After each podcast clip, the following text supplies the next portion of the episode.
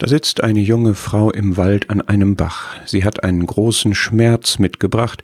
In ihrem Herzen ist eine frische Verletzung. Was kann ihr helfen? Tränen sind reichlich geflossen. Es scheint, als hätte sie keine mehr. Sie kann sich hart machen, aber es tut so weh. Freunde sind da, sie spürt Liebe, Umarmungen, Trost, und doch ist da diese Verletztheit.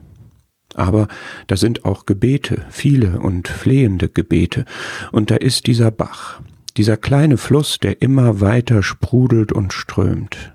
Ein Blatt fällt herab, wirbelt in das Wasser, wird davongetragen. Ein kleiner Zweig wird hineingeworfen, treibt ein Stück mit, verfängt sich am Ufer, wird wieder losgerissen und weggespült. Das Wasser fließt, der Bach strömt, noch ein Blatt, noch ein Zweig, der Fluss spült einfach alles weg. So ist Gottes Gnade, sie strömt aus einer unerschöpflichen Quelle jeden Morgen neu. Sie macht sich Bahn, spült weg, was weggehört. Sie tut wohl, tut gut, ja, sie heilt. Wenn, ja, wenn man keinen Staudamm baut, sondern loslässt und hineinwirft, was weg soll. Wenn man die Gnade strömen lässt, sie reinigen und heilen lässt.